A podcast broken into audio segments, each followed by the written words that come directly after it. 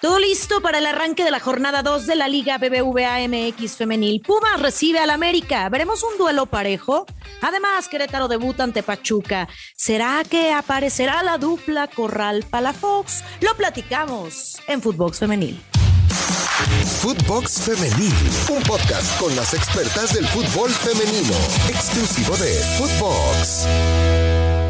Hola, ¿cómo están? Los saludo con mucho gusto. Soy Brenda Flores. Bienvenidos a Footbox Femenil, un espacio dedicado 100% para platicar de todo lo que está sucediendo en el fútbol femenil, un podcast exclusivo de Footbox. Hoy tenemos muchos temas interesantes y relevantes que platicar, que comentar, porque arranca la jornada número 2 del clausura 2022 de la Liga BBVA MX Femenil y platicaremos Goya, Goya, de los Pumas, el equipo felino que recibe a las Águilas del América, además del debut de Querétaro que se estará enfrentando ante las Tuzas, que vienen de caer 4 por 1 ante el equipo rojiblanco.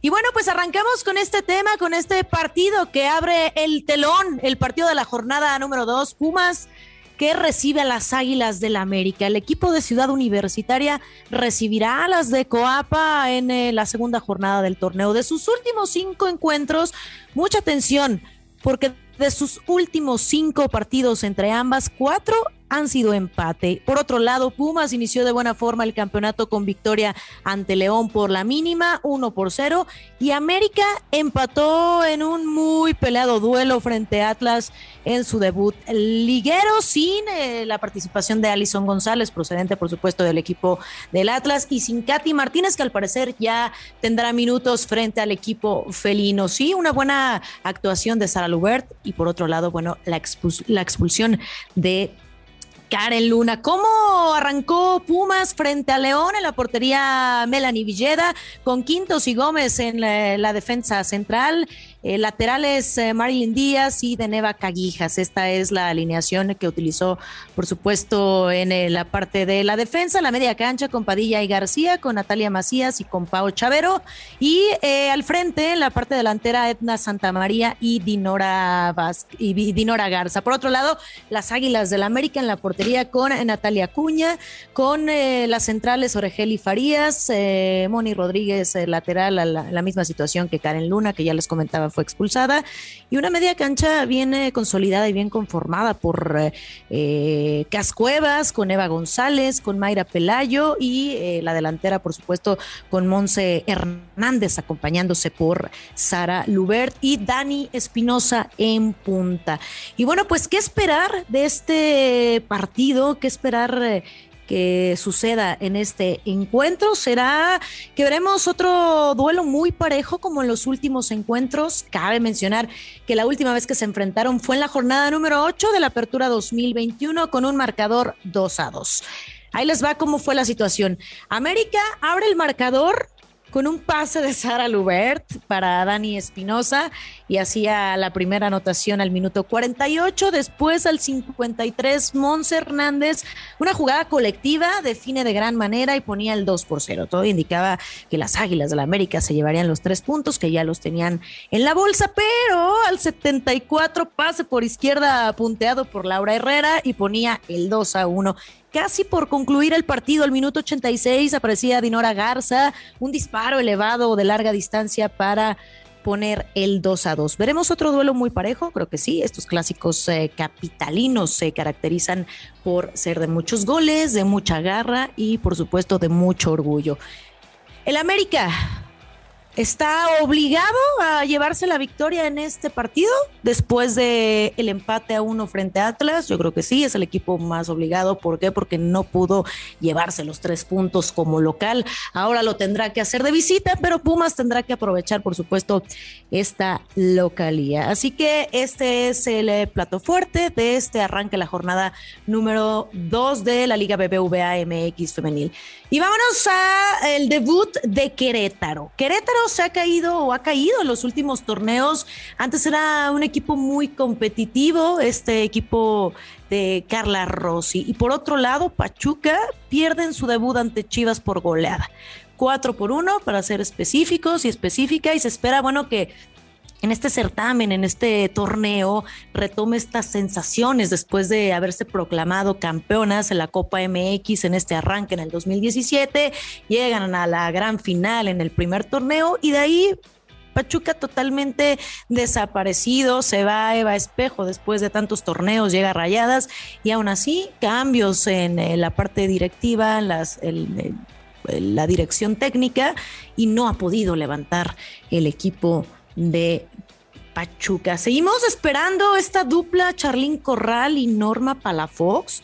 ¿Cuándo va a aparecer esta dupla? Bueno, ¿quién tiene material para estar en liguilla de estos eh, dos equipos? Hay que mencionar, bueno, la alineación que utilizó contra Chivas el equipo de Pachuca en la portería Silvia Machuca con eh, Karen Díaz, Sumiko Gutiérrez y Selena Cortés en la defensa, la media cancha con Alvarado, con Natalia Gómez Junco, procedente del equipo de Tigres, que sí ha tenido importantes oportunidades y claras, pero no ha dado este salto que necesita el equipo Tuzo. Con Nieto y con Madrigal, con Palafox, eh, Norma Palafox Duarte, con Viri Salazar y Corral en la delantera y acompañándose este tridente perfecto, que parece perfecto, pero no ha dado de sí. Y Querétaro con jugadores como Vane Córdoba, con Fati Delgado, contigo, con Jimena Ríos, también esta jugadora que viene a reforzar, Vale Miranda, Alondra Camargo, con Álvarez, con Carla Padilla y Karen Hernández, la media cancha con Yasmín Enrique,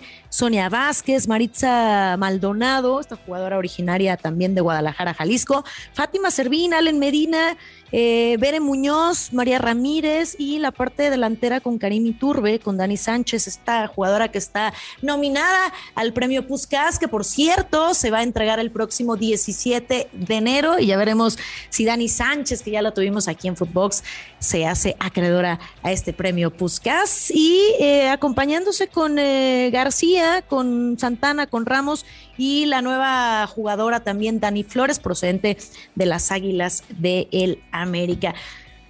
Esperamos la dupla Charlín Corral y Norma Palafox que ahora surta efecto. ¿Qué pasa con Charlín Corral después de tener eh, eh, un gran paso por el viejo continente? Hace una anotación en el equipo eh, con su equipo frente a Guadalajara, pero no ha podido dar ese salto.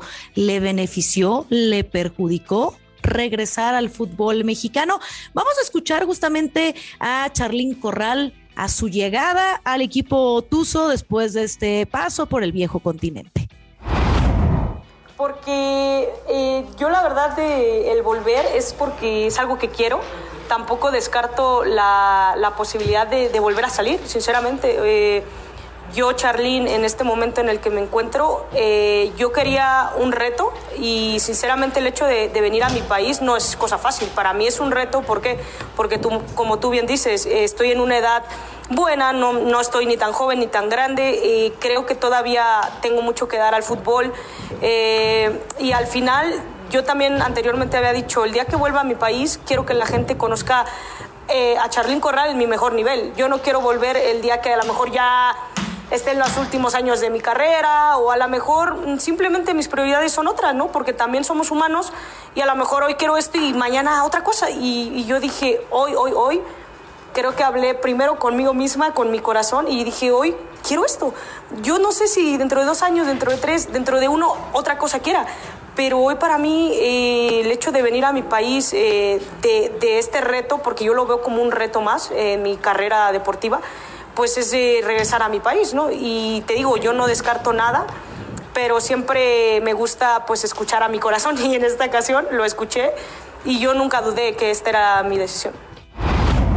Ahí escuchamos las palabras de Charlín Corral, muy contenta, muy agradecida, por supuesto, con la oportunidad que le da el equipo de Pachuca de eh, llegar a esta institución tan importante como lo es eh, el grupo Pachuca y además de tener un buen eh, desenvolvimiento allá en el viejo continente, participando con el Atlético de Madrid, estando presente ya en Champions League. Creo que tiene todos los elementos. Charlín Corral no ha podido dar ese despunte aquí en la Liga Mexicana, pero ojalá pueda ser profeta en su tierra. ¿Tienen material para estar en la liguilla alguno de estos dos equipos? Por supuesto, ya hicimos el repaso de la alineación eh, que utilizaron contra Chivas. ¿Qué es lo que no le funciona a, este equipo? Bueno, pues tendrán que hacer eh, mucho más ofensivas y eh, tratar de ajustar también la parte defensiva. Y Querétaro, bueno, pues eh, con este debut veremos qué es lo que tiene para ofrecernos durante este torneo clausura 2022. Así la situación, ya lo platicamos, Pumas recibiendo a las Águilas del América